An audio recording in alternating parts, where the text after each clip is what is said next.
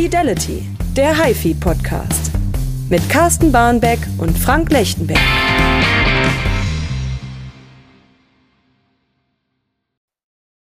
Ja, Fidelity, der HiFi-Podcast. Ich bin Frank Lechtenberg mit leicht ledierter Stimme noch nach einer überstandenen Männergrippe. Und äh, auf der anderen Seite dieser digitalen Leitung ist wie immer mein geschätzter Chefredakteur Carsten Barmek. Hi Carsten. Guten Tag. Wir sind in der Ausgabe 10, haben groß angekündigt, wir machen was ganz Besonderes im Podcast und wir haben uns gedacht, Mensch, dieses Best-of und Messerückschau und wie auch immer geht manchem von uns auch vielleicht sogar um Keks. Deswegen lassen wir es weg und wir machen eine ganz normale, wunderbare Podcast-Ausgabe zu unserer neuen Ausgabe 71 der Fidelity und äh, besprechen ein bisschen über die Themen, die wir drin haben und natürlich wieder über äh, die Philosophie, Philosophie des HiFi-Isten an sich. das, ich glaube, das ist der, der richtige Weg und die richtige Herangehensweise an den Absolut, an ja. Ähm, wir haben äh, wieder, glaube ich, eine gute Mischung hinbekommen, ähm, mhm. ohne uns jetzt selbst loben zu wollen, was auch Gerätekategorien angeht. Wir sind unterwegs im Bereich Kopfhörer, also Kopfhörerverstärker. Wir sind im Bereich Plattenspieler unterwegs. Wir haben ähm, interessanten neuen Streamer ähm, drin. Wir haben auch einen ja, vollumfänglichen Vollverstärker, da würde ich das Wort mal so stehen lassen. Vielleicht steigen wir mit dem überhaupt mal ein. Also wir haben äh, einen Vollverstärker in der high-endig gesehen bezahlbaren Preisregion bis 3000 Euro. Sehr bezahlbar, ja. Ähm, das ist der Atoll IN300, das ist der zweitgrößte von den Franzosen. Ähm, ich habe ihn tatsächlich selber beim Kollegen hören können, der den Testbericht geschrieben hat. Und was man sofort feststellen konnte, zum einen ist er, ich sag mal, bis auf diese leicht geschwungene Linie auf der Frontplatte klassisch vom Design. Also es ist so ein, so ein 44 Zentimeter Gerät. Und ähm, was einem auffällt, ist aber, das Ding ist erstmal schwer. Du packst es aus und, boah, ist der schwer. Ja. Und äh, das liegt eben daran, dass äh, quasi direkt hinter der Frontplatte hast du zwei fette Ringkerntrafos und die sagen auch schon aus, also selbst wenn man nicht viel Ahnung hat, hier ist Doppelmono. Und äh, dieses Doppelmono kriegst du sofort aufs Tablett, egal, also wir haben mit unterschiedlichen Lautsprechern gehört, du kriegst es sofort aufs Tablett, weil die, diese, diese Präzision in der Raumabbildung, das kann Doppelmono hervorragend und das kann eben dieser Verstärker auch. Und der kann auch, obwohl sie nicht besonders groß ist, äh, mit zweimal 150 an 8 Ohm und ich glaube jenseits der 200 an 4 Ohm echt jeden Lautsprecher treiben. Ja, also, der hat richtig Saft. Der hat Saft und Kontrolle und also ähm, IN300 heißt das Ding, Vorstufe in Class A Technik, die Endstufe auch Doppelmono in Class AB, dann aber mit MOSFET-Transistoren. Das heißt, äh, das geht auch in die Richtung, wo ähm, ich sag mal so ein, so ein gegengekoppelter Röhrenverstärker auch hingeht. Also das, das hat schon mhm. so, ein, so ein bisschen mehr Schmelz als, als äh, klassische äh, Transistoren. Und er hat mir gut gefallen, weil es auch ein Allrounder ist. Und du ja, hast auch einen, ja. sehr, einen, sehr, guten Wandler drin. Äh, plus du hast die Option, noch eine Phonokarte zum Beispiel äh, bei Atoll zu bekommen, die ich nicht Plural. habe. Phono, Phonokarten ah, sind, sind okay, sogar. Ja. Es gibt ein, äh, wenn ich mich recht entsinne, gibt es ein MM-Modul mhm. und es gibt ein gepaartes MMMC-Modul. Oder umgekehrt. Ich bin mir jetzt gerade nicht hundertprozentig ja, sicher. Ja, aber richtig. richtig gut daran ist, dass diese Aufrüstoption mit 100 Euro für das Single-Modul und dieses Dual-Modul kostet, glaube ich, 150 Euro ist das auch. Mhm. Kann man sich, kann man wirklich gedrost erstmal weglassen, weil man kann dann in aller Ruhe jederzeit nachher an einem Samstagnachmittag nochmal schnell das Upgrade bestellen und tut sich nicht zu sehr weh. Ja, Nein, das ist, das ist äh, eine schöne Option und wie gesagt, insgesamt preislich ja auch in Ordnung. Und mhm. ähm, äh, Atoll ist ja auch eigentlich äh, eher so, also wenn man die 100er-Reihe zum Beispiel nimmt, da sind wir dann wirklich gerade erstmal äh, äh, vierstellig. Also das ist wirklich, äh, man kann, wenn man mit dem, diesem Klang der, der guten Räumlichkeit und der Kontrolle, ähm, wenn man da Freund von ist, äh, glaube ich, macht man nichts verkehrt mit dem Gerät und äh, absolut nicht. Also hat mir gefallen, es ist in der Liga wir, wir sprechen immer über die Liga, die wir jetzt da haben. Ne? Also hier haben wir im Hintergrund gerade die Liga Telefon. Genau. das ist aber kein Problem, weil ja, wir Redaktionsalltag. Ja, wir machen, wir machen, wir machen es live on tape. Also das heißt, unsere Podcasts sind im Nachhinein nicht geschnitten. Ähm, das äh, ist immer ein Sonderfall, wenn wir Interviewgäste haben, die wir dann zeitlich an einem anderen Tag aufgenommen haben. Da müssen wir natürlich irgendwas schneiden. Aber ansonsten hört ihr das, was wir jetzt hier erzählen und wie es auch entsteht. Wir haben ein Konzept zum Glück, aber äh, ansonsten entsteht das alles immer live und ich glaube, das macht es auch ein bisschen lebhafter. Ja, also der, der Atoll. Locker jetzt, aus dem Handgelenk. Genau, von, von mir aus auf jeden Fall ähm, eine Empfehlung in der soliden 3000 Euro Liga. Ähm, der reißt am Ende, was die letzte Auflösung angeht, eben nicht die Bäume aus, aber da kenne ich kaum einen in der 3000 Euro Liga, der es kann. Mhm. Äh, da muss ich dann schon wirklich fast fünfstellig werden, um dann aber wirklich, also es geht besser, aber da muss ich richtig viel Geld nochmal in die Hand nehmen. Und mit dem kann ich lange zufrieden sein und lange hören und einfach Absolut. Ja, schön Musik hören. Ja, wir konnten das Gerät hier in der Redaktion auch ähm, nochmal so für eins, zwei Tage ausprobieren. Da kam mhm. relativ kurz vor knapp erst zurück und musste dann wieder nach Hause zu Herrchen. Ähm, aber wir hatten Gelegenheit, den noch an drei, vier Lautsprechern zu hören. Hier einfach so als letzten Check nochmal, während, während der sowieso nackig gemacht wurde für die Fotos. Mhm. Und ähm, da ist mir wieder aufgefallen, dass Atoll für mich, äh, das ist fast, man, man kann fast sagen, ein, Zwie ein zweischneidiges Schwert, weil es Verstärker beziehungsweise generell Geräte sind, die erst erstmal einen sehr unspektakulären und unaufdringlichen Tonfall haben, mhm. könnte man sagen. Also er spielt einfach so vor sich hin.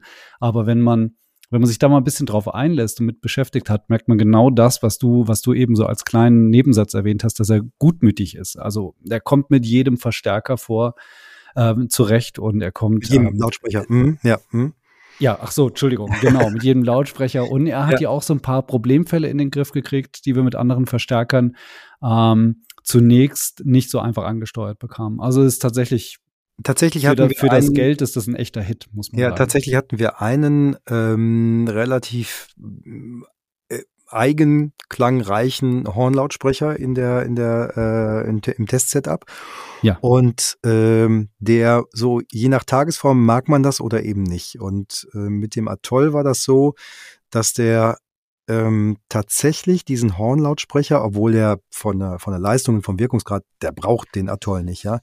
Aber ähm, diese neutrale, griffige und gleichzeitig räumlich tief auflösende Darstellung vom Atoll, die kam auch mit diesem etwas schwierigen äh, äh, Hornlautsprecher total klasse rüber. Und das hat uns, also wir haben uns erstmal hingesetzt und gesagt, komm, jetzt hören wir erstmal ein paar Platten und, und, und haben wirklich nur Musik gehört und darüber ein bisschen philosophiert, wie uns das jetzt gefällt.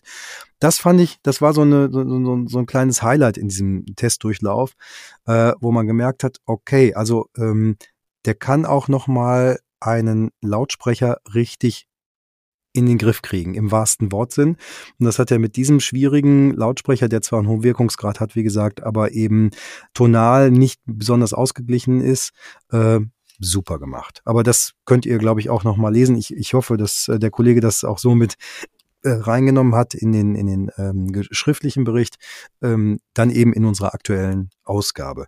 Ich selber hatte ähm, ein Gerät von einer Firma, die ich schon lange, zumal ich selber da auch äh, was in meinem Portfolio habe, äh, verfolge, äh, Audiolab. Und zwar äh, haben die Audiolabs jetzt eine 9000er Serie rausgebracht und äh, da gibt's ein Amp, da gibt's ein CD-Laufwerk und da gibt's einen Streaming-Wandler.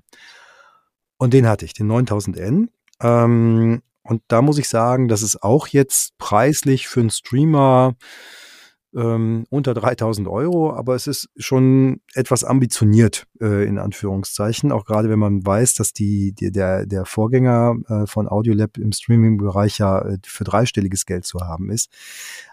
Das Ding ist komplett neu. Das hat ja. nichts mit dem zu tun, was Audiolab jemals vorher äh, gemacht hat in Anführungszeichen, denn die Wandlertechnik ist natürlich ESS Sabre. Das machen die seitdem es die Sabre-Chips äh, quasi gibt, sind die da drin. Das, das können die, äh, die Audiolab-Leute. Ähm, aber äh, interessant ist hier an der Kiste, dass eben äh, drei Jahre Entwicklungsarbeit tatsächlich drinstecken. Das liegt allerdings nicht immer nur daran, dass man nochmal verbessert, nochmal verbessert, sondern der ist natürlich auch in der ja, chiparmen Corona-Zeit äh, entwickelt worden. Das heißt, die mussten teilweise umstellen, auch wenn sie schon eigentlich die, die vernünftige Schaltung gefunden haben. Ja, aber diesen Chip wird es jetzt erstmal ein, zwei Jahre, wenn überhaupt nochmal, nicht mehr geben. Und äh, deswegen hat es ein bisschen länger gedauert, aber es hat dem auch, glaube ich, gut getan. Und jetzt komme ich dann eben zu dem Highlight und zu dem Punkt, die Streaming. Tada. Ja, Streaming da drin, das liegt halt an der Holding, die dahinter steckt, äh, kommt von Lumin. Und da müssen wir beide, glaube ich, nicht viel drüber Worte verlieren. In Sachen Streaming ist das eine Bank. Ähm, ja. Und das findet sich sofort wieder äh, als Benutzer im unglaublich einfachen Einstieg und in der einfach, also im Zweifel drücke ich die WPS-Taste und ich bin drin äh, im, im Netz. Ähm, und die App funktioniert halt auch so, wie wir sie kennen von anderen Lumin-Geräten äh, oder Geräten, die eben auf dieser Basis dann funktionieren. Und ja, klanglich ist es ein ein Audiolab mit diesem äh, leicht luftigen ESS Sabre Sound äh, und einfach einer potenten Ausgangsstufe. Ähm, was die anders gemacht haben als bei dem Vollverstärker, den es ja auch gibt in der 9000er ähm, Serie. Der ist aber so eine eierlegende Wollmilchsau. Der, der kann halt eben alles. Ähm, und der 9000N, der Streamer, ist halt ein Spezialist und der ist einfach auch im, im analogen Ausgang für mich noch einen Tacken hochauflösender, sauberer, als wenn ich den digital verkabelt habe mit dem 9000A. Das muss ich äh, einfach mal sagen. Also das ist für mich das Highlight aus der 9000er Serie.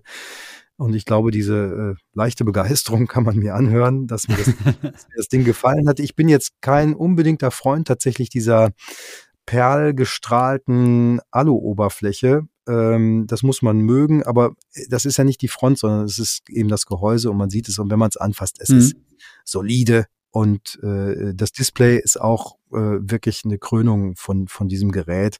Es ist nicht groß, aber ich kann alles drauf machen und im Zweifel mache ich ja. VU-Meter drauf und habe sehr analoges Feeling. Ähm, ja, runder Streamer, etwas anders als das, was man sonst irgendwie kennt. Und äh, das ist der erste Schritt weg jetzt aus der IAD-Gruppe äh, von, von DTS als Streaming-Plattform eben zu Lumin. Das wird sicherlich den höheren äh, äh, Produktregionen vorbehalten bleiben, aber finde ich eine tolle Synergie. Also gefällt mir. Warum nicht, wenn ich einfach die Kontakte habe innerhalb der Firmengruppe, die Jungs nehmen, die davon echt Ahnung haben und das in ein gutes Gerät noch integrieren. Ja, Win-Win. Ja, absolut. Das ist eine super Kombination. Ah, ich sehe auch tatsächlich die Software von den Lumin-Kollegen äh, immer häufiger draußen. Mhm. Also das scheint sich wirklich so ein bisschen, also sagen wir mal, die kommen, was OEM angeht, langsam in Gang. ja, ja. Und ähm, was was man vielleicht noch dazu erwähnen könnte, ist, dass diese ganze Streaming-Plattform, die jetzt von einem fremden Hersteller dazu gekauft wird, sage ich mal, ähm, dass es ja wirklich nur um einen kleinen Chip handelt, der in die Geräte reingepflanzt wird. Also der übrige, die gesamte analoge Topologie und auch der DA-Wandler und so weiter und so fort ist natürlich zu 100% Audiolab. Genau. Wo dann eben der Streamer nur als Datenlieferant gewissermaßen ähm, ähm, zugesetzt ja, wurde. Genau. Mhm, das ist, das ist die Bridge und ähm, das heißt der Transport ne, äh, äh, vom, vom Streamingdienst in den Wandler rein. Mhm. Und äh, er ist von den Funktionen her im Vergleich zu einem äh, 100% Lumen ein bisschen reduziert. Ja. Ähm, was man aber im normalen mm, Leben, glaube ich, nicht wirklich wahrnimmt. Das heißt ja, aber, beziehungsweise also, ich, wenn man 100% Lumen haben will, dann muss man auch nach wie vor Lumen kaufen. Ja. Ähm, und äh, das hier ist aber schon äh, auch preis-leistungsmäßig ein toller Kompromiss, um in, in diese Liga einsteigen zu können und eben halt mit der guten Ausgangsstufe. Das konnte Audiolab aber schon immer. Ja, ja, was ich gerade noch sagen wollte, ist, dass tatsächlich, was die Reduktions, äh, die Funktionsreduzierung angeht, äh, da mussten die, glaube ich, sogar ein wenig zurückstecken, weil die Lumen-Geräte immer mit vergleichsweise sehr offenen DA-Wandlern ausgestattet sind, mhm. die viel mehr Möglichkeiten haben. Und da hat Audiolab aufgrund seiner bestehenden Topologie natürlich gewisse Vorgaben, an die die Software dann angepasst werden muss. Ich meine, wenn ich das richtig gesehen habe, dass diese, bei Lumin hat man die Möglichkeit, 10 Millionen Varianten und Kombinationen aus Digitalfiltern, Upsampling, Oversampling okay, und alles ja. Mögliche einzustellen. Das, das funktioniert hier nicht. Nein, nein, hier bist du an den ESS Sabre gebunden und was der eben kann. Ja, also genau. Die, die und Filter, du kannst Filter auswählen. Äh, ich boah, lass mich nicht lügen, vier oder fünf. ähm, aber genug. Es ist der, es ist der, um, um es nochmal klar zu machen, der 9038 Pro, also wirklich äh, der große 32-Bit-Wandler von denen, der im PCM und DSD auch verwandeln kann. Und äh, unter der Haube arbeitet dann eben wirklich ein, ein kleiner Rechner die, die Lumen-Geschichten ab, der auf einer ARM-Basis läuft. Also hm. äh, Industriestandard im professionellen Sinne. Und äh, also alles find, drum und dran. Es, es, ist einfach rundum, also du kannst echt nicht meckern, du machst das Ding an, es läuft, es funktioniert und, äh, und dazu klingt es tatsächlich. Also meine, meine kleine Empfehlung in dieser Liga zurzeit. Merkt man gar nicht. Wenn ich das jetzt mit dem Kopfhörer hören möchte, so, lieber Carsten, jetzt kannst du mir ein bisschen was erzählen. Ähm, ja. Wir haben einen äh, Kopfhörerverstärker und als ich die Themenliste gesehen habe von unserer neuen Ausgabe des Fidelity Magazins, habe ich gedacht, ah, guck mal, jetzt haben wir doch noch mal was für einen kleinen Geldbeutel da. Äh, ja. Vorne steht nämlich der Name iFi und äh, iCan und dann steht da aber Phantom. Das heißt, mhm. nicht ganz die Liga, die ich preislich erwartet habe, sondern ja. ich glaube, das Statement von denen, oder? Im Grunde genommen ist das so. Also bei, bei IFI kann man, glaube ich, mittlerweile die Regel setzen. Ähm, das sind alles Geräte, die ein tolles Preis-Leistungs-Verhältnis ähm, bieten. Aber sobald ein echter Eigenname auftaucht, wie Phantom, ja. sollte man in Hab-8-Stellung gehen. Wobei ich das im positiven Sinne meine, denn äh, wir hatten im Vorfeld ja schon mal ganz kurz darüber gesprochen. Äh, wir haben ja wirklich eine Kopfhörer-Workstation vor uns. So möchte ich das jetzt mal nennen, mit allen Eingängen und Ausgängen, die man nur brauchen kann, wenn man in irgendeiner Weise Kopfhörern will. mhm. Und ähm, eins der Kernfeatures dieses, dieses Verstärkers ist, ähm, dass wir am Ausgang maximal, das muss, muss ich gleich noch relativieren, maximal 5 Watt Ausgangsleistung liegen hat. Yep. Das bedeutet, egal wie exotisch das Konzept auch sein mag, der Kopfhörer wird angetrieben. Punkt. Ähm, das heißt, das ist ein unglaublich leistungsstarker Kopfhörerverstärker, der dann auch einen für EFI etwas ungewohnten Formfaktor hat, weil das ist so ein kleines, mhm. ich weiß gar nicht, ist es ein Gerät oder ist es ein Pult oder ist es ein kleines Sockelchen? Ich weiß nicht, wie ich das nennen soll. Das hat ein bisschen komische Form. Das muss man sich mal am besten natürlich in der Fidelity anschauen. Und ähm, es ist anpassbar, das ist ganz wichtig. Man hat, wenn man unter den Boden des Gerätes fasst, hat man so eine kleine Klappe, die man öffnen kann und dann zieht man so eine, so eine kleine Schublade raus oder ich glaube sogar, es ist so ein Auszug, den man dann ganz in der Hand hält und da sind lauter, mh, hm, auf den ersten Blick dachte ich, es wären SD-Karten, also so Speicherkarten, wie man sie aus Kameras kennt etc. pp. Sind sie aber nicht. Also es ist nur die Schnittstelle von der SD-Karte. Man merkt auch an der, da ist so ein kleiner Pinöpel hinten dran, dass man das nicht versehentlich in der Kamera steckt. Ähm, das sind Widerstände und Anpassungen. Ähm, okay. so dass ich den Verstärkungsfaktor des Verstärkers auf den jeweils gerade genutzten Kopfhörer anpassen kann. Kann man im Grunde genommen, muss man, ist keine Wissenschaft, muss man gar nicht groß Ahnung von haben, man steckt die nacheinander mal rein, das sind nur so fünf, fünf sechs Stück und dann weiß man schon, ähm, welches von diesen, von diesen ähm, Anpassungsmodulen das Beste für den eigenen Kopfhörer ist. Ich muss zugeben, da tue ich mich selbst immer ein bisschen schwer mit die Mathematik zwischen Ausgangswiderstand und äh, Impedanz vom Kopfhörer und so. Das ist, ähm, ich weiß, wie das funktioniert, aber ich brauche das so selten, dass ich dann trotzdem jedes Mal wieder nachschauen muss. ist aber bei, so ja, bei, bei diesem Kopfhörerverstärker ohnehin nicht das, das Thema und äh, Nein. er ist natürlich auch die in der Lage, ich sag mal, wenn jetzt Leute aus dem Studiobereich kommen, die dann meistens mit hochohmigen Kopfhörern äh, unterwegs sind oder aus dem Profibereich, äh, da hat er auch überhaupt gar keine Probleme, da eine Lautstärke zu erzielen, äh, was eben bei kleineren Kopfhörerverstärkern schon mal bisschen problematisch sein Absolut. kann, wenn ich so, wenn ich so hinsetze 150 Ohm bin oder so. Ähm, Viele neue und aktuelle äh, HiFi-Kopfhörer haben natürlich eben eher niederohmige äh, Treiber, aber äh, das Ding, da muss ich mir überhaupt gar keine Sorgen machen. Das funktioniert auf jeden Fall immer. Und, und was ich ganz spannend finde und was für den Preis, der aufgerufen wird, liegen wir bei dreieinhalb. Ich glaube, irgendwie sowas um die Ecke. In dem Dreh, ähm, ja, dann äh, ist es trotzdem auch noch eine vollwertige Vorstufe. Also ich habe äh, mehrere Eingänge, ich glaube drei ähm, wenn ich das richtig äh, in Erinnerung habe. Können auch vier sein. Ähm, äh, Genau, ich habe einen symmetrischen und drei unsymmetrische, glaube ich. Und genau, je nachdem, wie die beschaltet sind. Ich bin mir gerade genau. nicht sicher, ob der symmetrische nicht einen der, der, der RCA-Eingänge ah. ersetzt. Das okay, muss, also es ist auf jeden Fall mehr als genug.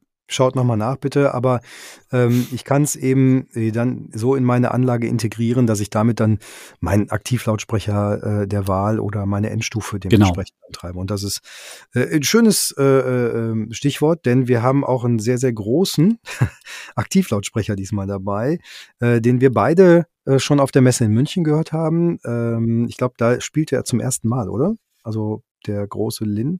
Und da wurde äh, er, da wurde er zum ersten Mal der Menschheit vorgestellt, ganz genau. Zum ersten Mal. Und wir, und wir stellen ihn so weit vor, dass er sogar unser Titelbild ziert. Also insofern ja.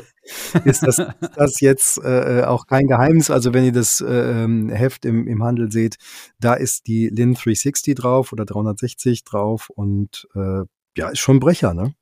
Das ist ein absoluter Brecher. Also sie ist, ähm, äh, muss man dazu sagen, wir haben gerade beide kurz gelacht. Äh, wir haben nämlich tatsächlich die Situation, wir machen den ersten, also insofern ist das ein Highlight für mich. Mhm. Wir machen den ersten Podcast, bei dem wir das Heft physisch vorliegen haben. Ja, ja, ja, ja. ja, ja. wurde nämlich, ich glaube, jetzt vor Weihnachten hat unsere Druckerei Vollgas gegeben, weil die alles noch abarbeiten wollen und, und äh, wie durch ein Wunder sind gestern die Hefte schon gekommen. Die hätten eigentlich erst irgendwann Anfang kommender Woche eintreffen dürfen. Ja, umso besser. Ähm, aber das, das nur am Rande. Kommen wir zurück zur Lin. Die ist tatsächlich äh, ein Mini-Brecher, würde ich das jetzt mal fast nennen. Mhm. Äh, weil sie ist im ersten Moment, wenn man sie sieht, denkt man, huch, die ist aber klein.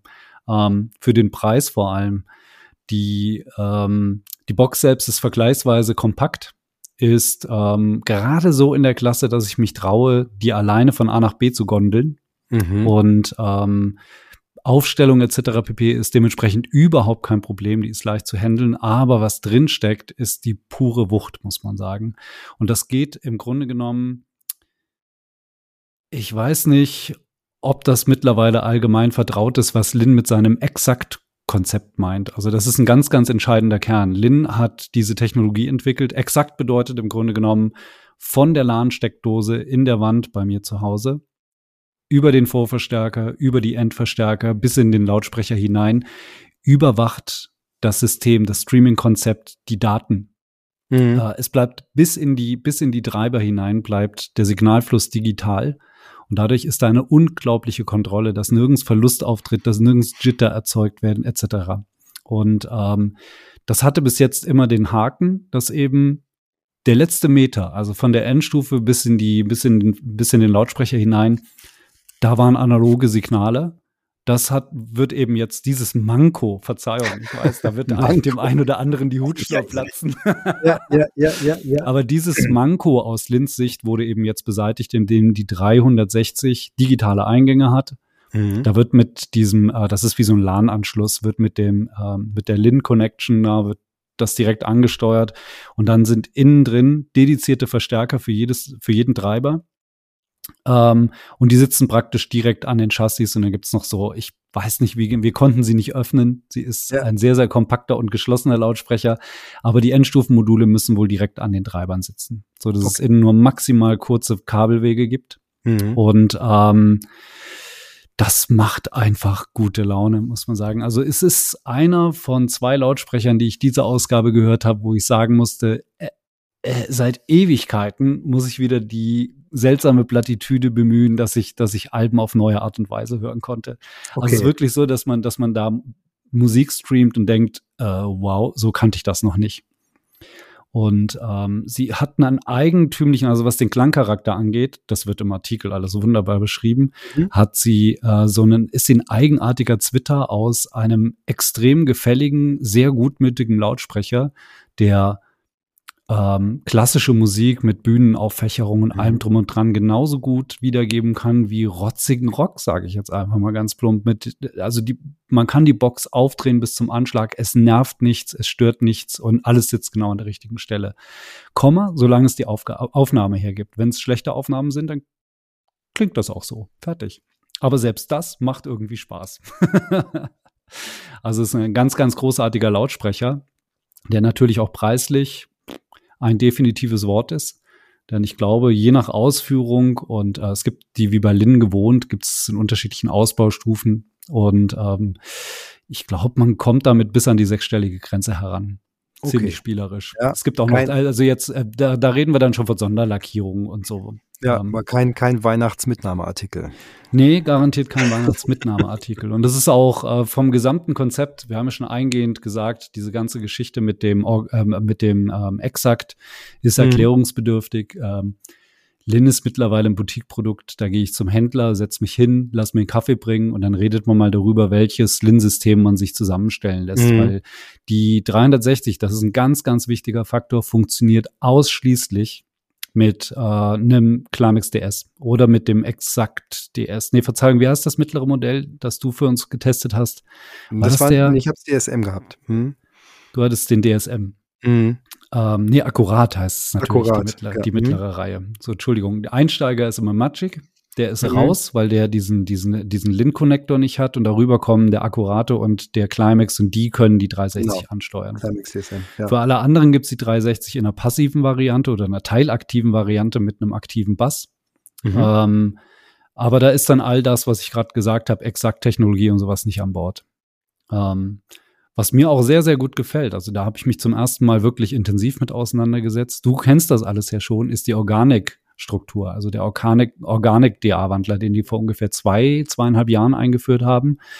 Ähm, da will ich jetzt gar nicht noch mal all die Flip-Flop-Geschichten und sowas genau. aufzählen, sondern äh, man muss sich ganz einfach den zentralen Benefit vor Augen halten, dass man nämlich auf der einen Seite Hersteller hat, die äh, die A-Wandler von, von der Stange, und das meine ich jetzt nicht negativ, sondern eben bewährte Wandlerchips von allen möglichen Herstellern, die man so kennt, einsetzen.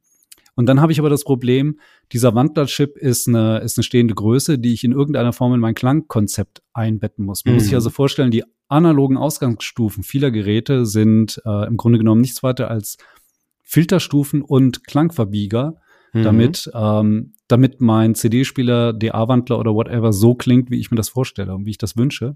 Und Lin ist eben einen anderen Weg gegangen, hat gesagt, wenn wir möchten, dass das ganze Ding völlig stressfrei und auf direktesten Wege arbeitet und so klingt, wie wir das wollen, dann müssen wir selber einen machen. Und dann haben die sich halt hingesetzt, haben einen eigenen DA-Wandler oder ein eigenes DA-Wandler-Konzept entwickelt.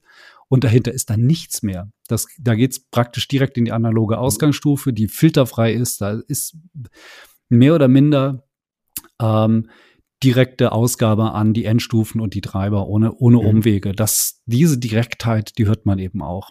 Und das ist, ähm, muss man sagen, ähm, das ist eine Te Taktik, die ist nicht Lin-exklusiv. Das höre ich in, äh, letzt, in jüngerer Vergangenheit immer häufiger, dass Hersteller sich um eigene Konzepte mühen. Ich war zum Beispiel vor ah, guten zweieinhalb Monaten auf dem 45, 45. Geburtstag von Backes und Müller. Mhm. Und da haben die auch mehrmals explizit darauf hingewiesen, dass ihre, ihre Lautsprecher keine DA-Wandler im klassischen Sinn nutzen, sondern dass sie FPGAs programmieren. Also ja. so mhm. ähm, Free Programmable Field Array Field heißt es, glaube ich. Mhm. Also ja. im Grunde genommen ein, ein Funktionsgitterchen, in das ich meine Funktionen hineinprogrammieren kann, sodass es als was, Prozessor was Cord, arbeitet. Cord, Cord macht das auch. Ja, also, genau. Ne, Cord macht die FPGA. Cord Electronics macht das auch. Die machen das. Es gibt übrigens auch ähm, Hersteller, die inzwischen auch in den höheren Preisregionen tatsächlich äh, äh, ist es ja so, dass die, die Spec-Sheets, wenn man sich von den aktuellen Wandlerchips, die sich anguckt, die von der Stange, wie du gerade sagtest, ähm, auch mit 2,1 Volt analoger Ausgangsspannung an den Füßchen dementsprechend abzugreifen sind. Das heißt, es gibt einen direkten Abgriff, zum Beispiel bei Burr Brown, ähm, das macht Luxmann, die nehmen direkt dieses Signal und da ist keine zusätzliche Ausgangsstufe mehr drin, sondern direkt diese 2,1 Volt. Dafür ist dann vorher für den ja. Chip an sich die, die, die Stromversorgung natürlich optimiert, aber die nehmen das direkt raus und leiten das ohne Umwege weiter. Das ist jetzt noch nicht so proprietär wie eben bei, bei Cord oder bei Lin, aber das ist ein ähnlicher Ansatz zu sagen, okay, also ich habe mich jetzt für diesen also bei Lin für Organic und seine Vorteile und den Sound entschieden. Luxmann für Brown und die entsprechenden Klänge, die da rauskommen. Mhm. Und das leite ich direkt weiter. Also äh, das Absolut, sind so zwei ja. Ansätze. Und äh, auf der anderen Seite gibt es natürlich Hersteller, die jetzt zum Beispiel hinter so einem Wandler noch äh, eine Röhrenstufe mit Verstärkungsfaktor Klar. Äh, 0 oder sowas setzen. Und ähm, dadurch dann nochmal eine eigene ja, Klangsprache entwickeln. Also es gibt das verschiedene sind, Genau, Ansätze. das sind diese das Soundmacher, die ich gerade meinte. Ja, genau. Also echt spannend.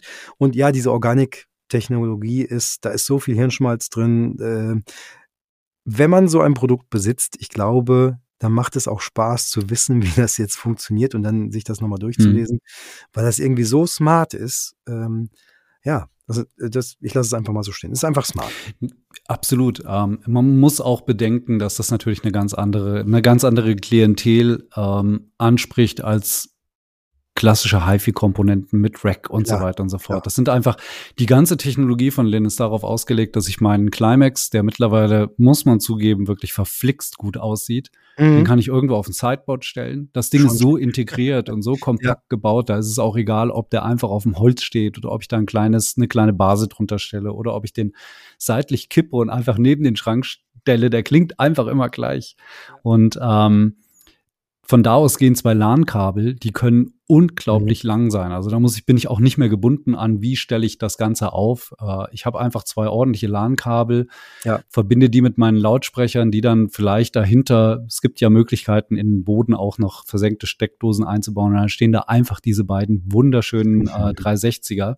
Und mhm. das ist so eine Lifestyle, äh, eine Lifestyle-Geschichte, die die sich da haben einfallen lassen.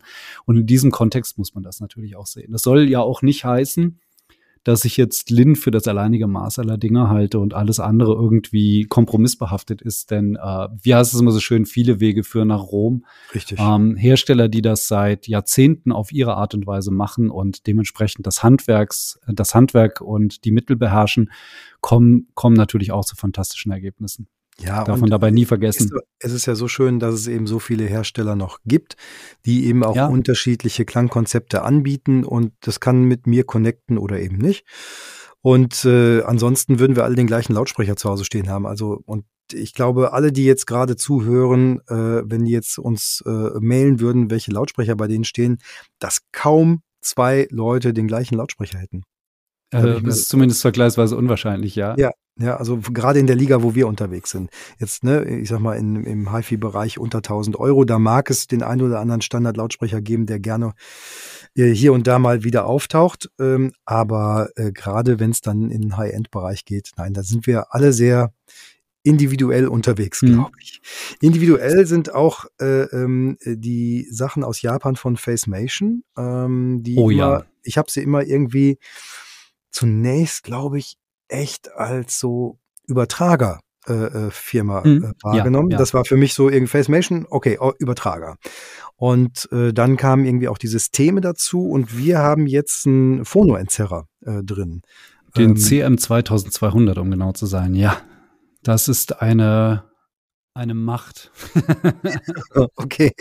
Das ist auch noch so ein Produkt, wo wir wirklich geflasht waren. Also wo man, ich muss gestehen, wenn man sich wenn man sich ein bisschen mit den Fakten auseinandersetzt, merkt man, okay, wir haben hier ein vergleichsweise sehr abgespecktes Gerät mit, keine Ahnung, ich glaube vier oder fünf Eingänge sind dran. Mhm. Wir können laut leise regeln und den Eingang wählen und damit sind wir ziemlich am Ende. Ähm, wenn man sich da aber ein wenig intensiver damit beschäftigt, stolpert man über verschiedene Ungereimtheiten in im positiven Sinne, die einen, die einen sehr, sehr schnell anfixen. Das erste ist, es ist eine rein passive Vorstufe. Das bedeutet, mhm. es ist ein reiner Pegelabschwächer, der ein ausgewähltes Signal eben durchreicht an die Endverstärker, die wir mh, mm, zum Ausprobieren übrigens mit dabei hatten. Also die passenden Facemation Endstufenmodule waren okay, mit dabei. Ja. Ähm, sind hier aber jetzt nicht sonderlicher Teil der Betrachtung, weil wir uns in erster Linie um die sehr, sehr komplexe Vorstufe kümmern mussten. Mhm. Und was der Oberhammer ist, ist, wenn man das Gerät aufschraubt, sieht man das, dass die wirklich alle Bauteile so aufbauen, dass sie sie bis ins kleinste Detail, wir, da haben wir den Begriff wieder, an ihr Klangkonzept anpassen konnten. Mhm. Ähm, die Philosophie ist zum Beispiel zu sagen, wenn man möchte, dass eine Lautstärkeregelung hundertprozentig linear arbeitet, dann muss man äh, Widerstandsnetzwerke aufbauen, in denen die einzelnen Widerstände auch angepasst sind an die jeweilige Pegelschwelle, die sie, ja. für die mhm. sie zuständig sind. Das bedeutet, man sieht ein endloses, ein, ein riesiges Stack von unterschiedlichen ähm, Widerstandsebenen, die in Ringen an, angeordnet sind. Die sind in dem Gerät so hintereinander weg, ähm, ähm, ja, hintereinander geschraubt und miteinander verbunden. Das nimmt fast die gesamte Gehäusetiefe ein, dieser Pegelsteller. Das ist schon, das ist schon echt Wahnsinn. Und wenn man da mal wirklich mit, ähm, ja, mit einem Makroobjektiv oder irgendwas ganz nah rangeht, sieht man, das ist alles handverlötet und von Hand aufgebaut. Schuh. Und da sieht aber trotzdem eine Lötstelle aus wie die andere. Also das ist schon mhm. wirklich, da merkt man, da sitzen Leute dran, die erstens hundertprozentig wissen, was sie tun und zweitens wirklich toll löten und bauen können. und da kann man sich auch ausrechnen, wenn man sich so einen Vorverstärker anschaut, der ähm, dermaßen komplex aufgebaut ist und so sauber aufgebaut und, und logisch angeordnet ist, dass sie da nicht da werden jetzt nicht irgendwie 15 Stück von in der Woche fertig. Nein, sondern, auch, sondern, auch, wahrscheinlich nicht ja, verkauft, ja, verstehe ich. Ja. Nee, garantiert nicht. Und ähm, das Aber das, einfach, das heißt, die hat, die hat natürlich auch wieder Übertrager drin. Äh, oder, oder nicht? Ich weiß es gar nicht. Da bin ich jetzt überfragt, muss ich zugeben, weil der, ich habe sie selbst nicht getestet. Ja, okay. Ja. Wir haben nur, wir haben nur staunend äh, im Fotolabor gestanden und haben das offene Gehäuse angestarrt. Okay. Und dann musste ja. die leider auch direkt wieder zurück. Ah. Das, Thema, das leidige Thema hatten wir ja schon mal, dass ähm, aufgrund der etwas, ja, aufgrund der deutlich geschrumpften Leihbestände, die es bei den Herstellern gibt, mhm. bei solchen Komponenten kann ich das sehr, sehr gut nachvollziehen. Definitiv. Ähm, haben wir hier hausintern eigentlich nur noch in Ausnahmefällen ähm, Gelegenheit, uns intensiver mit den Geräten zu beschäftigen, die bei den Autoren zum Testen waren. Anders ist das natürlich wie bei der 360 oder der Albedo Aclara, die wir zum Beispiel diesmal hier hatten, äh, mit den Lautsprechern, die wir hier hausintern testen. Weil irgendwo mhm. gibt es eine Taunageklasse, das willst du niemandem mehr zumuten. ist, ist korrekt, ja, ja. Also äh, ja. Wenn, wenn wir darüber sprechen, was für Themen kommen können und du äh, mal einen etwas schwereren Lautsprecher mir angedeihen lassen möchtest, äh, mhm. äh, habe ich auch schon mal Nein gesagt, ich erinnere mich. Ja. Ja, da muss man das, da darf man nie vergessen, dass es natürlich auch immer mit Logistik verbunden ist. Und selbst äh, schon allein aus Versicherungsgründen versenden, versenden wir selbst kleinere Pakete auf Paletten, mhm. die dann einfach besser zu handeln sind für die Speditionen und wo man nicht so leicht Dinge kaputt machen kann. Ähm, und das ist natürlich für unsere Autoren, die teilweise in Häusern, teilweise aber auch in Privatwohnungen wohnen, mhm. ähm, ist es schon schwer zu handeln. Von daher muss, muss man da immer so ein bisschen, es ist viel Planungsarbeit dran. Und wir haben auch eine, eine, eine Quelle äh, im aktuellen Heft. Das heißt, wir haben einen Plattenspieler mit dabei. Ähm, ja. Da ist was äh, aus deutschen Landen dabei und zwar von AVM. Mit Leuchtkraft. Mit Leuchtkraft. Es ist ein, mit Leuchtkraft, ja. Es ist ein, äh, also wir reden über den Aufräumen R5.3 Mark II. Mhm. Ui, das ist mir jetzt gut über die Lippen gegangen. Ja. Ähm, und das ist gewohnte, im Grunde genommen das gewohnte AVM-Konzept mit äh, sehr vielen verfeinerten Zutaten. Mhm. Einfach so Feintuning an dem, an dem Konzept des Fünf, Fünfers. Und ähm, auf vielerlei Wunsch, kann man sagen. Da hat der Hersteller tatsächlich ähm, ja, hat klein beigegeben. Die erste Version war blau beleuchtet, weil das einfach die Corporate Identity ist von, von AVM. Und jetzt gibt es einen Farbwechsler. Ach, schön. Okay. Richtig mit einer kleinen Fernbedienung. Und ja. ich muss zugeben, es ist, man kann es als Spielerei betrachten. Mhm. Skeptiker werden sagen, das macht doch auch klanglich überhaupt keinen Sinn, da jetzt so LED-Leuchten mit reinzubauen, aber ich liebe es. Da können wir jetzt äh, nochmal in die HiFi 90er zurückgehen, wo blaue LEDs als. Ja, äh, genau. Ne? Also das könnten so ist das nämlich. Ja. und äh, ich gehe mal davon aus, also wir haben jetzt gegenüber dem äh, Vorgängermodell keinen, also er klingt definitiv genauso sensationell gut. Ja. Also werden die das schon irgendwie so ins Konzept eingebettet haben, dass die LEDs der äh, den Abtastern und so weiter und so fort da elektrisch nicht in den Weg kommen. Ja. Nee. Und es macht einfach Laune. Das Ding heute mhm. ist mein Bernsteintag, morgen ist mein grüner Tag und am Sonntag höre ich dann wieder in AVM Blau. Und rein audiomäßig einfach, großartig. einfach gute Produktpflege dann.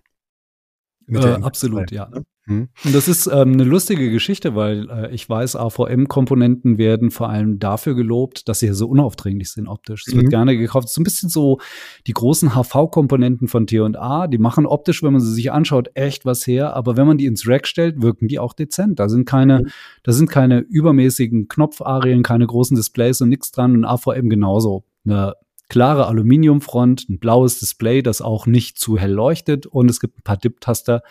Ähm, manchmal bei den, bei den Vorstufen auch noch die äh, Lautstärke also diese, diese Reglerchen, die eben unvermeidlich dran sind. Ja. Aber das ist es auch. Und der Plattenspieler ist eben schon wirklich, der ist genau das Gegenteil. Das ist ein Eyecatcher. der will gern gesehen werden. Wir haben im Bereich Zubehör dann auch noch, äh, das sei nur kurz erwähnt, eine Plattenwaschmaschine mal wieder. ähm, die jetzt in diesem Jahr so ein bisschen auch durch die Foren gegangen ist, ein bisschen auch äh, durch die ähm, ja, Händlerschaft gegangen ist, glaube ich, der Humming Guru. Äh, der eben im, auf Ultraschallbasis die Schallplatte reinigt. Es gibt ja unterschiedliche. Nee, Entschuldigung, ähm, den, der, das Pickup, der Tonabnehmer wird damit gereinigt. Wir haben Verzeihung, das ist ein bisschen, es ist der S2, den wir, den wir im Test. Ja, jetzt war, ich habe nämlich vorhin, ja. wir hatten im Vorfeld reden wir ja. Wir sprechen uns vorher ein bisschen ab, natürlich, klar, aber. Und da sind, da ist tatsächlich ein Nebensatz bei dir gefallen, der mich schon einmal so eine Augenbraue ging bei mir ganz kurz hoch, weil ich dachte, hm, habe ich wahrscheinlich was falsch verstanden. Nein, tatsächlich haben wir ein kleines Duo-Tool im, äh, im, im ah. Review. Das ist ein kleines, ist im Grunde genommen so ein kleiner Igel, also so, mhm. so ein Häubchen, wie so eine Computermaus sieht das aus. Mhm. da kann ich eine Seite öffnen, dann habe ich eine, eine äh, Tonarmwaage. Und dann mache ich die wieder zu Jetzt und öffne die andere ja, Seite ja, und dann ja, habe ich so einen kleinen Gumminuppel, wo ich eine Flüssigkeit reinfüllen kann. Und das ist so ein Ultraschall-Nadelreiniger. Ähm, Guck. Ja, damit ist, damit ist im Grunde genommen auch alles zu dem Ding gesagt. Genau, aber es gibt von Humming Guru auch äh, äh diese Plattenwaschmaschine. ja, ganz genau. Sagen, die, die, auch im ähm, Redaktionsbereich äh, bei einem Kollegen steht zu Hause und ja, äh, ja die ist, die, die macht sauber. Die macht auf jeden Fall sauber. Ultraschall eben dann äh, in, in einem Wasserbad und äh, natürlich mit Reinigungsflüssigkeit und saugt aber äh, nachher alles ab und trocknet und so weiter. Bisschen umständlich, aber hat eine tolle Reinigungsleistung. Das, aber das Ding ist gar haben, nicht im Her Also der Name ist wirklich Programm. ja, die, ja, die macht schon so ein, so ein, so ein Geräusch, das, das ist richtig. Ja, die brummt vor sich hin. ähm, aber wie gesagt, wenn der Hersteller seinen eigenen Namen so nennt, dann werden die schon, also die gehen sehr offen damit um, dass ihre Maschine genau das tut, was der Name verspricht. Richtig, du warst auch schon wieder unterwegs. Äh, du bist oh, äh, quasi ruhelos. also ich, ich, ich, glaube, so selten haben wir zwischen zwei äh, Veröffentlichungstagen gar nicht telefoniert wie dieses Never. Mal. Nee. Äh, diesmal war das, diesmal war das auch wirklich so, dass ich im Grunde genommen nur nach Hause gekommen bin, um frische Wäsche in den Koffer zu packen und war dann wieder durch die Tür. also angefangen hat das Ganze und das war vielleicht sofort, äh, war vielleicht auch der spannendste, der spannendste Termin, den ich diese Produktion hatte. Ich bin zu Besuch gewesen in Großbritannien bei Wilson Banish. Und äh, die Herrschaften von Wilson Banish die kennt man ja in erster Linie für ihre Lautsprecher, die einfach als fertiges Produkt dastehen. Ähm, ich habe da immer so meine Schwierigkeiten mit gehabt, durch all die Technologien durchzublicken, die die verbauen und die die verwenden, weil bei Wilson Banish hat man so ein bisschen das Problem, wenn man die fragt, was es mit diesem oder jenem auf sich mhm. hat, dann kriegt man aber so ein kleines Buch.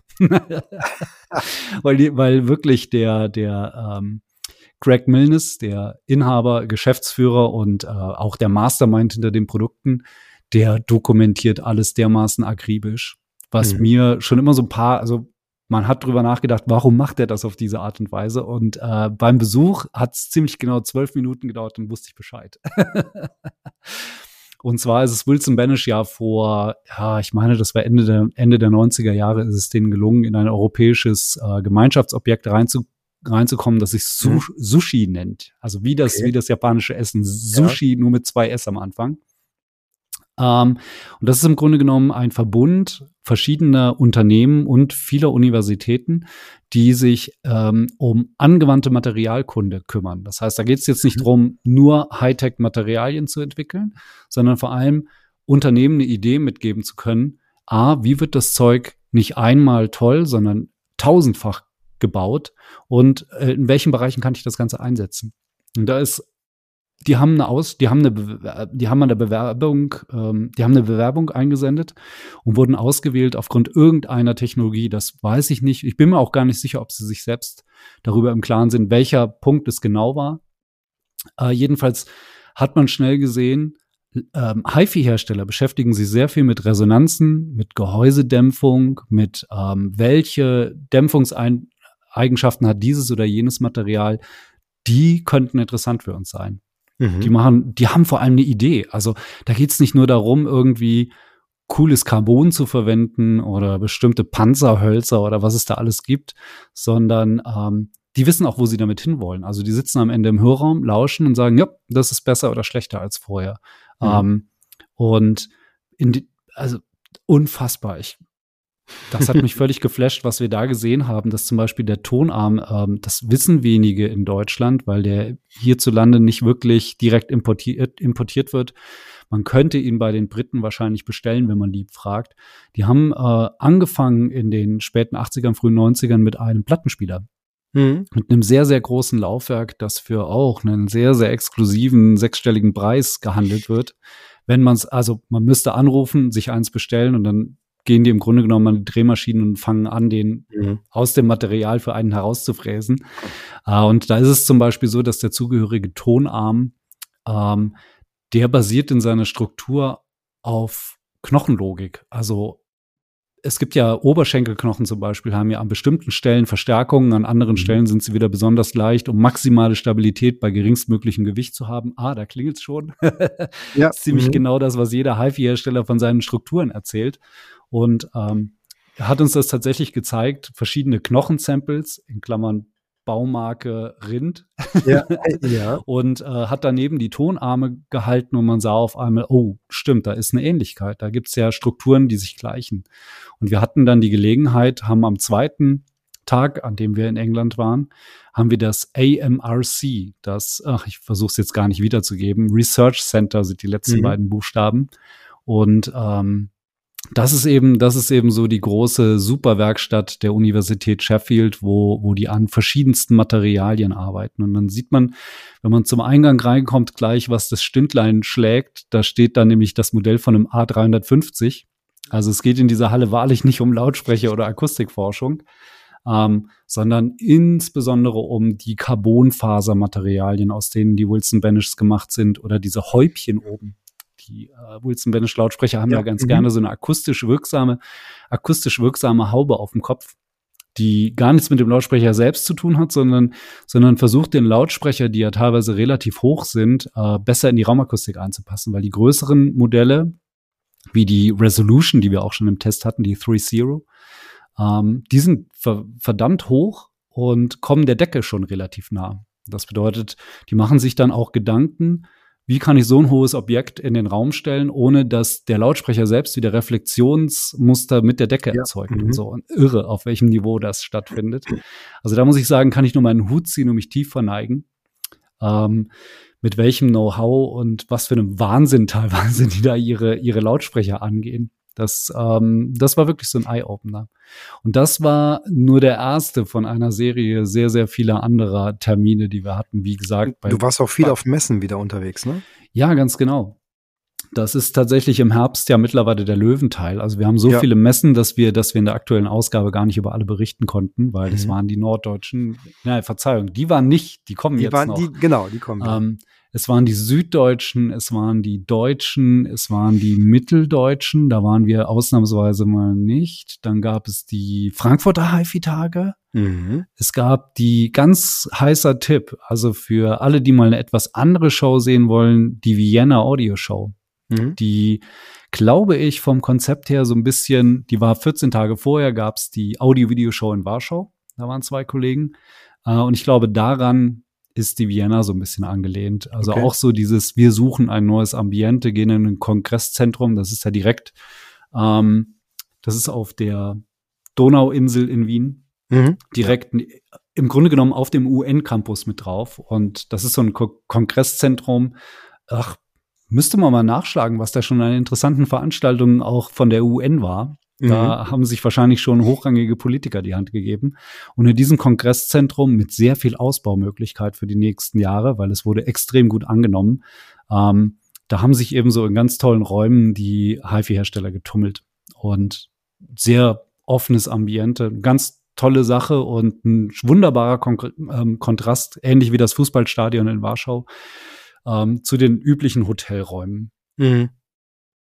Ja, da wo, merkt man schon. Wo wir wieder in Frankfurt wären, weil das ist ja quasi die, die klassische High-End-Location ja. gewesen. Ja, also äh, genau, das, so. das ist im Grunde genommen der maximale Kontrast, weil ja. auf der äh, in Wien hat man gemerkt, dass die Hersteller da natürlich auch nach neuen Ausdrucksformen, sage ich, sage ich mal, oder Präsentationsformen suchen. Uh, und in Frankfurt, die, die Messe war in zweierlei Hinsicht was Besonderes. Erstens fand sie ja wieder in Grafenbräuch in dem, mhm. oder in Grafenbruch, in dem, mhm, ähm, in dem Kempinski Hotel statt, das für über 20 Jahre die High-End ähm, beheimatet hat.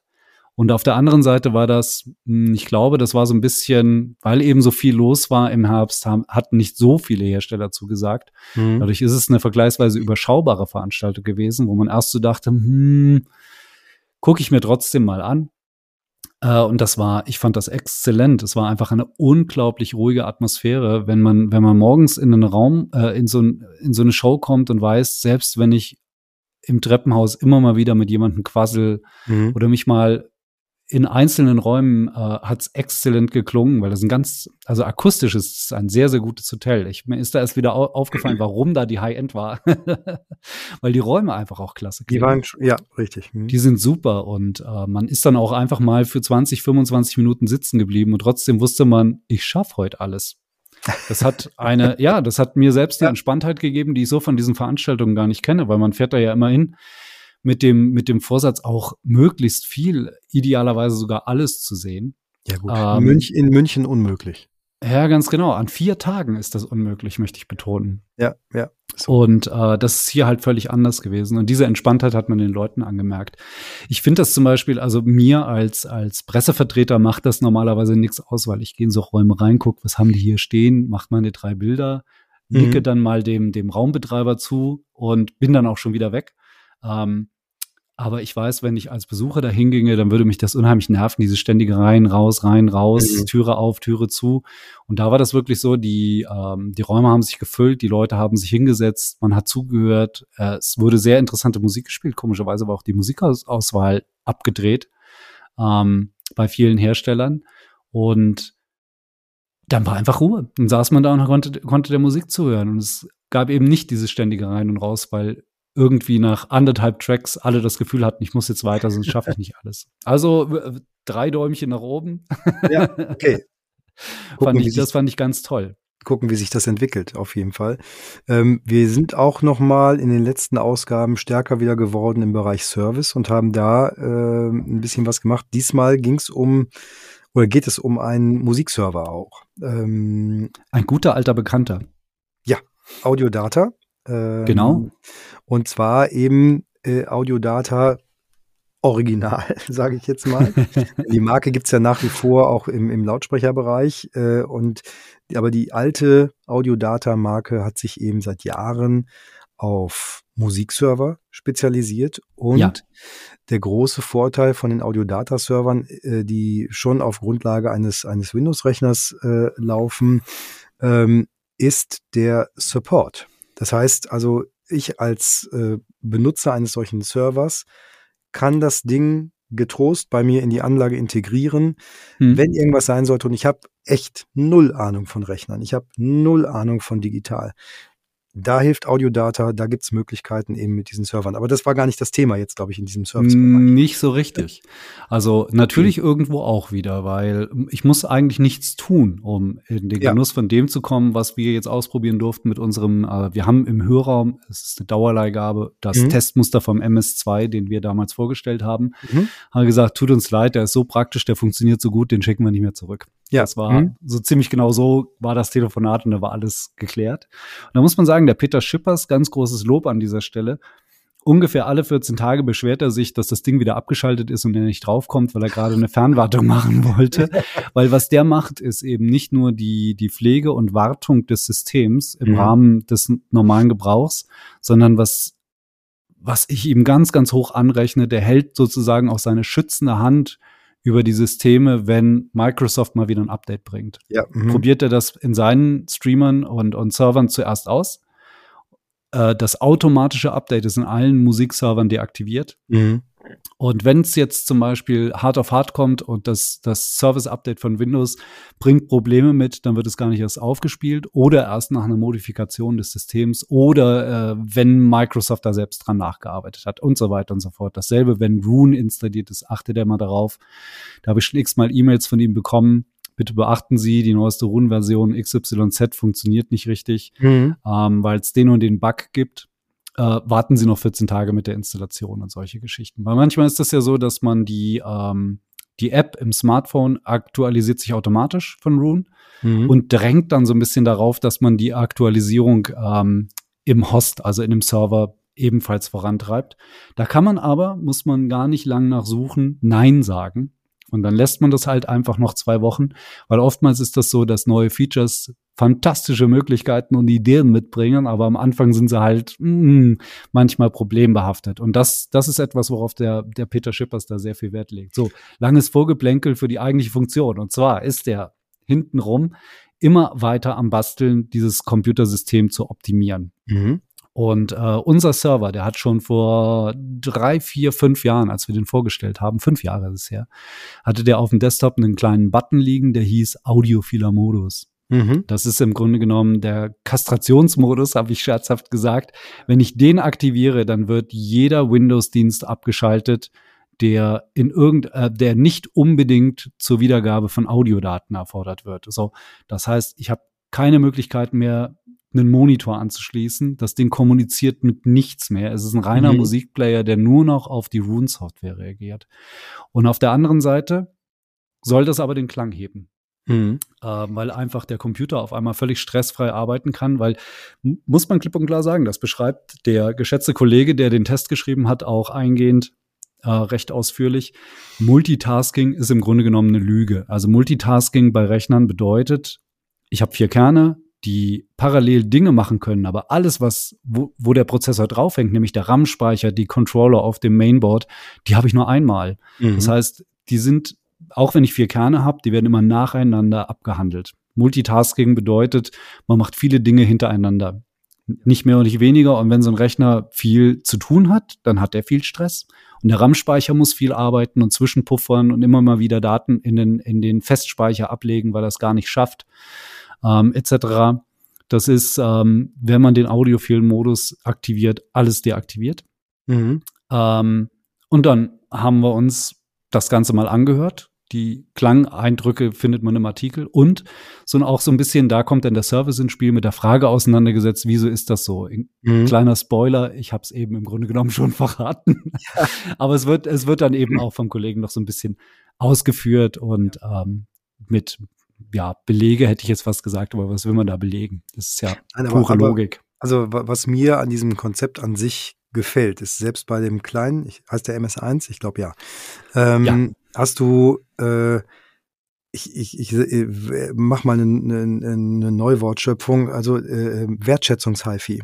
Weil ja. du bist ja ständig, also äh, Peter Schippers ähm, guckt, hält wirklich die schützende Hand drüber, ist aber auch immer da, also selbst wenn du die profansten Probleme hast und, und irgendwie gerade dir nicht mehr merken konntest, wie irgendwas, also welchen Knopf ich drücken muss, um, um was zu machen oder welche, welche, welche Schaltfläche, dann ist er da. Und äh, ich fühle mich quasi so gut aufgehoben und vor allen Dingen gerade, wenn es um Computer geht, auch langfristig gut aufgehoben, dass das irgendwie auch eine, das ist natürlich auch das Geschäftsmodell von Audiodata heute, ähm, eben diese Wertschätzung gegenüber dem Kunden, äh, dieses Serviceversprechen, was auch wirklich mehr ist als nur so eine User Group, die irgendwo auf einer Webseite im Hintergrund läuft, ja. äh, sondern es ist ja tatsächlich die Firma, die dann konkret das Problem bearbeitet und nicht genau. so forentypisch, ja, dann macht doch das anders oder so, ähm, sondern es wird an dem Problem, wenn es überhaupt eins gibt, gearbeitet und es kommen eben immer Updates. Ähm, jetzt diese, diese klangliche Geschichte, also dieser Audio-File-Mode und ähm, ja, wenn eben das Windows-Update nicht vernünftig ist, dann wird es auch erstmal zurückgehalten. Dann wird es gelassen, ja. Genau. Und, das, und man darf nicht vergessen, er hat ja dazwischen auch schon wirklich große Schritte umgesetzt. Denn äh, ursprünglich basierten ja beide Server, MS1 wie MS2, auf Windows 7. Mhm. Weil es einfach äh, die konfigurierbarere Plattform war yep. für, für einen Server dieser Art.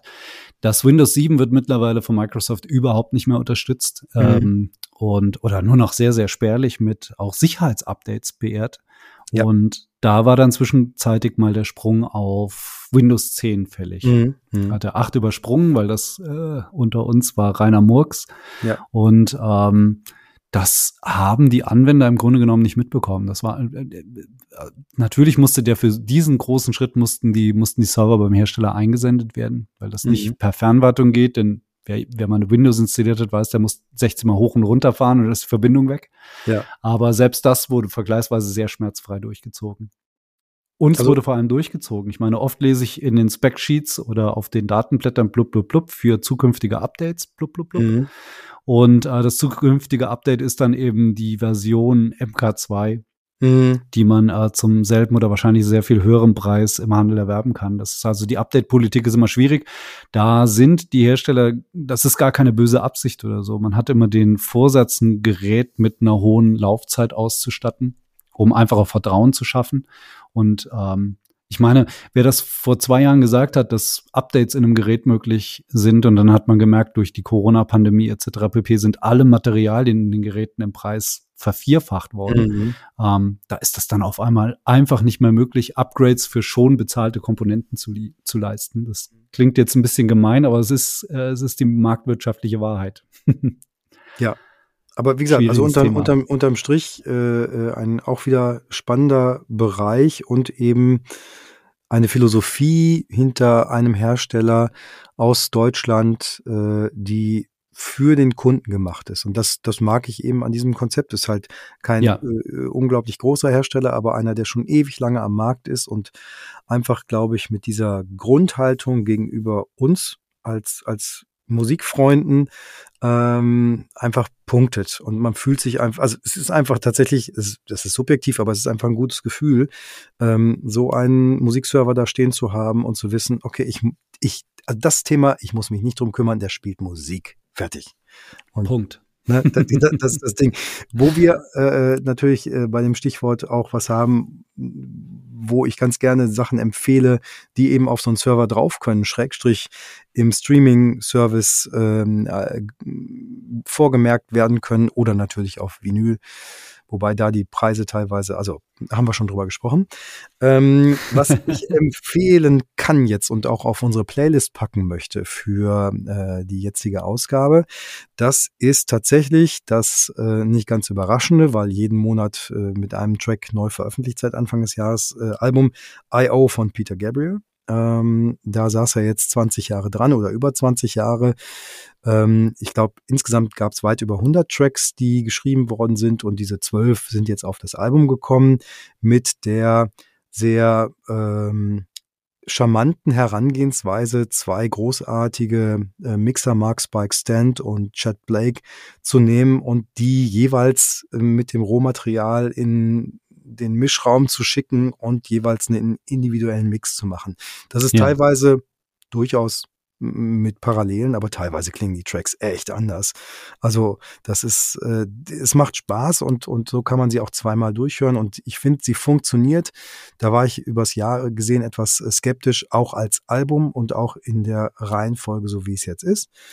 Ähm, ich würde sagen, die die die Bright Side von Mark Stant ist mehr so die poppige, klassische Gabriel-Mix-Alternative. Da klingen auch äh, zum Beispiel Titeltrack oder sowas, das erinnert schon so an die, an die Zeit von, von Us, von Steam, von solchen Geschichten. Ähm, und die Chat Blake ist ein bisschen kantiger, ein bisschen anders, finde ich, äh, hat aber auch enorm viel Durchsetzungskraft in der Mischung und trotzdem bleibt alles dynamisch. Also schöne Sachen. Mein Track, den ich ganz gerne ähm, auf die Liste packen würde, ist Four Kinds of Horses. Äh, das ist so mein, mein Lieblingstrack auf dem neuen Album. Da sind viele gute drauf, das ist auch mein, mein Favorit. Mit dabei neben der Standardband äh, auch Brian Eno, der äh, viel in den, in, mit den Keyboards gemacht hat. Und ja, einfach reinhören gibt's in jedem Streamingdienst. Die Platte, also wenn ich mir die Vinyl in beiden Mixen äh, äh, kaufen möchte, dann bin ich, glaube ich, je nach äh, Versender oder äh, Plattenladen bei knapp 90 Euro. Das ist, oh, ju, mm. ja, also es ist schon, also ja, also ich sehe ein, dass äh, der physische äh, Datenträger im Bereich Musik immer noch dazu befähigt, davon leben zu können. Ähm, äh, trotzdem hat der Gabriel das, glaube ich, nicht nötig. Aber das ist keine Sache von Gabriel, der Preis, sondern das ist der Preis, den die Plattenfirmen eben heutzutage verlangen äh, auf allen Plattformen. Ich glaube, irgendwie 44,90 oder sowas sind wir bei der Doppel-LP für den jeweiligen Mix. Das ja. ist schon ein ganz schönes Fund. Etwas günstiger übrigens, 35 Euro, ich habe mal nachgeguckt, ähm, ist die neue Trevor Horn.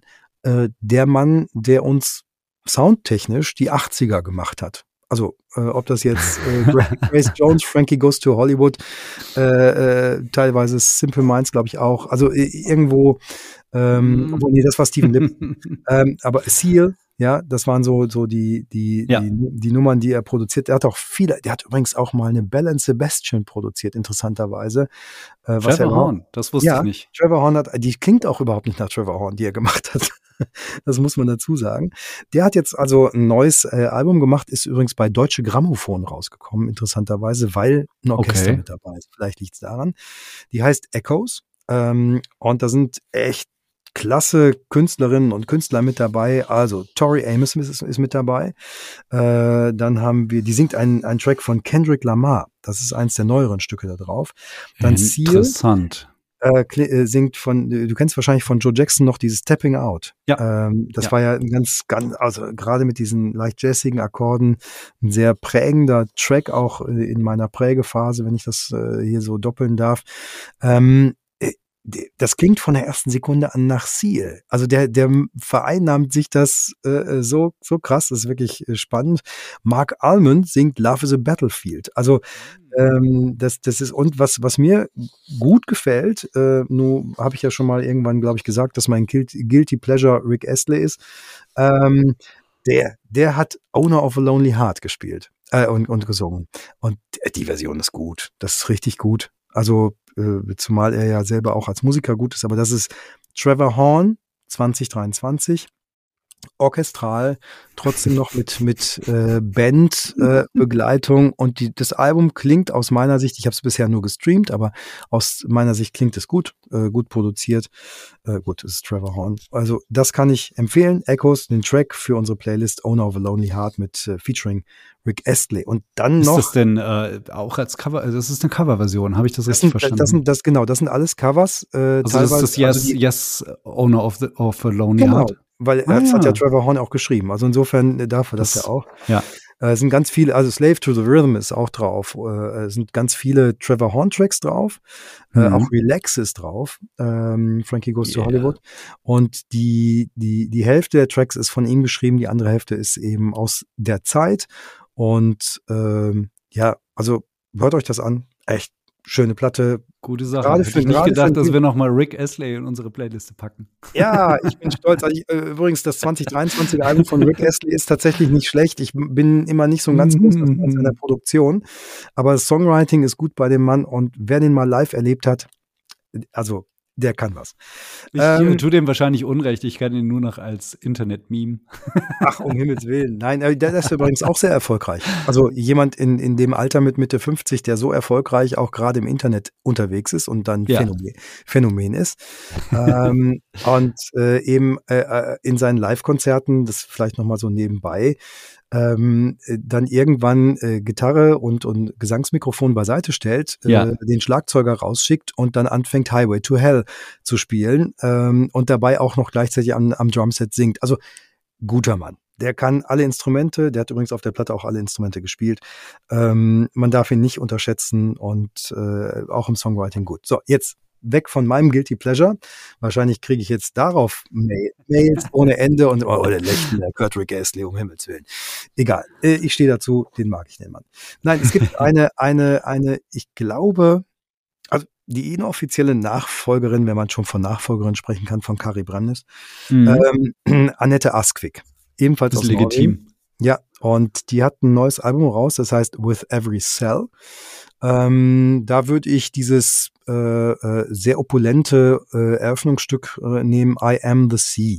Das ist äh, in jeder Hinsicht audiophil. Das ganze Album ist audiophil. Erinnert mich von der Produktion tats tatsächlich ein bisschen so an, an äh, die an Frozen von Madonna, äh, weil da sehr viel auch ähm, räumlich passiert, elektronische Klänge mit akustischen Klängen und die sehr präsente Stimme, die einfach unglaublich nah aufgenommen ist mit allen Artikulationsgeräuschen und so. Also mag man, liebt man. So, jetzt kommt mein Aber.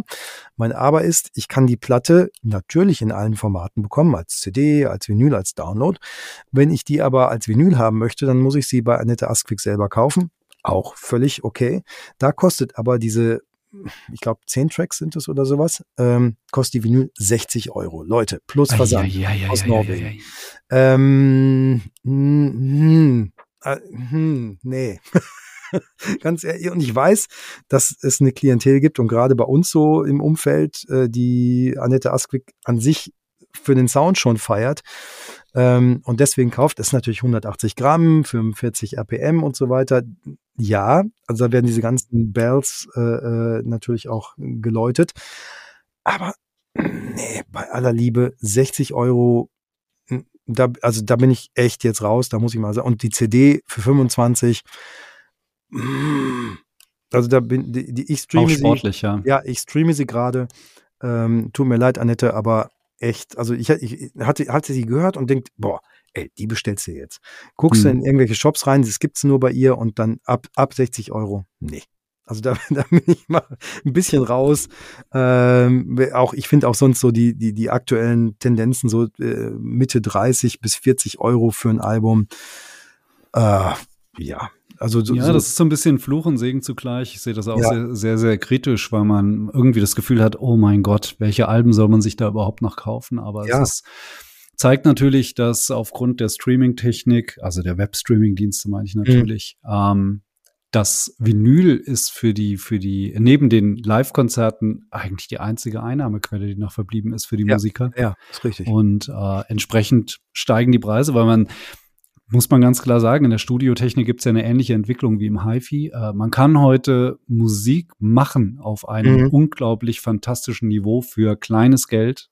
Jetzt ja. mal das böse Behringer zu erwähnen, die da, die, die den Markt momentan mit Analog-Synthesizern fluten für, keine Ahnung, Taschengeldkurs. Ja. Aber wenn man richtig, richtig amtlich aufnehmen möchte, dann muss man nicht ein bisschen mehr investieren, sondern explodiert das einfach. Also analoges Equipment für gute mhm. analoge Aufnahmen ist heute unbezahlbar geworden. Da sind auch ganz schnell sprudelt das fünfstellige Geld zur Straße raus. Definitiv. Und ähm, entsprechend sind die Produktionen einfach unfassbar teuer und aufwendig geworden. Also die ganze Musik, der Musikentstehungsprozess mhm. ist heute sehr einfach weil das jeder zu Hause machen kann. Dafür muss man sich kein Projektstudio mehr mieten. Nein. Aber die ganze, reicht, das ganze Recording, Mastering und Finishing der Aufnahmen kostet solche Künstler wie Annette As Askwig Un Unmengen.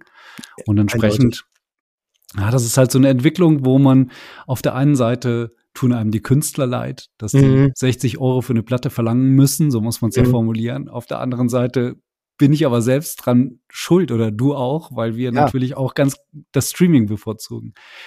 Ja, es ist, also ist eine schwierige hab, Entwicklung. Dieses Jahr habe ich tatsächlich relativ viele äh, Vinyl äh, gekauft. Ähm, aber da war jetzt bei mir wirklich der, der, der Schmerzpegel erreicht, wo ich dann gesagt ja. habe, nee, also wenn, dann lasse ich mir vielleicht, also Weihnachten steht vor der Tür, äh, das Album schenken. Also das vielleicht noch, äh, ja, und dann, äh, aber nee. So also, sehe ich das auch. Also im Grunde genommen benutze ich, ich wie das Wasser sich den leichtesten Weg sucht, benutze ich die Streaming-Kanäle weitestgehend und gönne mir dann und wann mal.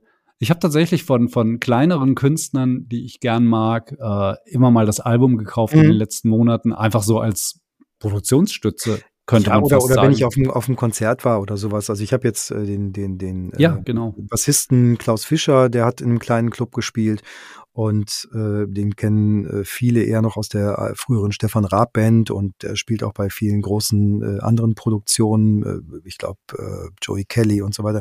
Also ähm, der hat eben dann ein, ein Soloalbum gemacht jetzt äh, über die letzten Jahre und ja, dann auf dem Konzert ähm, habe ich dann eben die Vinyl gekauft. Und das waren dann 30 Euro, aber da weiß ich, dann sind diese 30 Euro auch beim Klaus. Also und das, der hat was davon. Und der sagte noch, das fand ich ganz interessant, der sagte, ah komm, also weil ich ihn schon mal vor, vor längerer Zeit mal interviewt hatte und er konnte sich noch erinnern und ähm, ja, hier mach für 25, ich sag Klaus, das ist deine Musik ähm, ich hätte mir die Platte sowieso gekauft. Wenn ich die woanders kaufe, kriegst du noch, du kriegst jetzt die 30 Euro gut ist.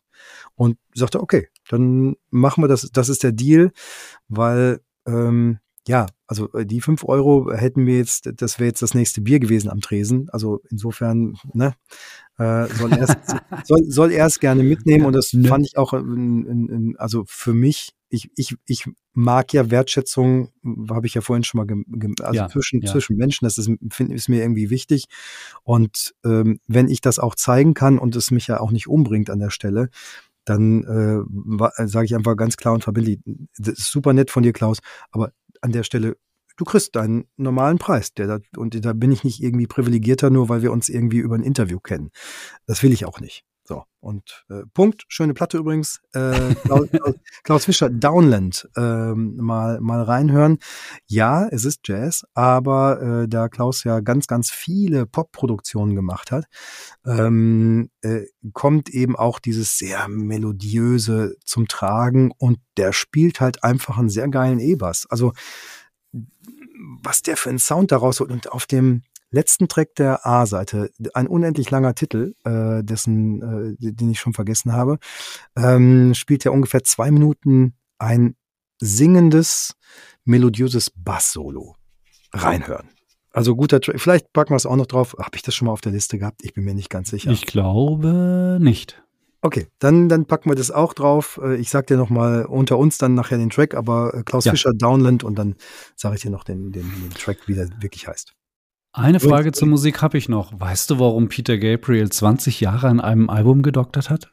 Weil er nicht zufrieden war, habe ich gelesen. Äh, okay. Mit dem, wie die Songs waren und äh, er wollte das eben irgendwie so perfekt haben und äh, er hat es ja auch nicht nötig, ähm, dass, dass er das dann eben so hat klingen lassen. Und welche nee, ich kann es nicht sagen. Also es gibt ganz, ganz viele Informationen zu dem Album ja auch. Dadurch, dass er zu jedem Track auch nochmal eine Videobotschaft veröffentlicht hat, ähm, kann man sich da auch noch einiges äh, zusammenholen an Infos. Ich habe ja. äh, zugegebenerweise nicht alle. Ja, muss ich mir mal ansehen. Aber also äh, es ist toll. Ähm, gutes Album und äh, es gibt auch viele positive Rückmeldungen seitens der der klassischen Plattenkritik und der Rezensionen. Ähm, und das ist natürlich heutzutage auch bei so einem etablierten Künstler, könnte man ja auch, also ich habe eine einzige Plattenkritik, das war beim Internet irgendwie äh, mehr vom selben. Also gehört natürlich, ey, mit 75 Jahren, warum soll er sich komplett neu erfinden? Aber es ist gutes Songwriting, die Sachen sind super spannend arrangiert, das Ding klingt auf dem Niveau, wie wir uns das vorstellen als High-Ender. Und äh, ja, äh, und, und man kann die Platte hören und es ist halt nicht so eine, so eine Hit-Sammlung oder so eine Skip-Sammlung, wo man nur die Favorite-Tracks macht, sondern die ruhigen Sachen teilweise zwischendurch, die tragen dann entweder über den Text, über die Melodie oder auch alleine über die, die Aufnahme des Klavieres oder sowas. Äh, reinhören. Also ja, da habe ich, ich habe überhaupt nichts zu meckern an der Platte, die ist gut. Hausaufgabe, beim nächsten Mal wird abgefragt. okay.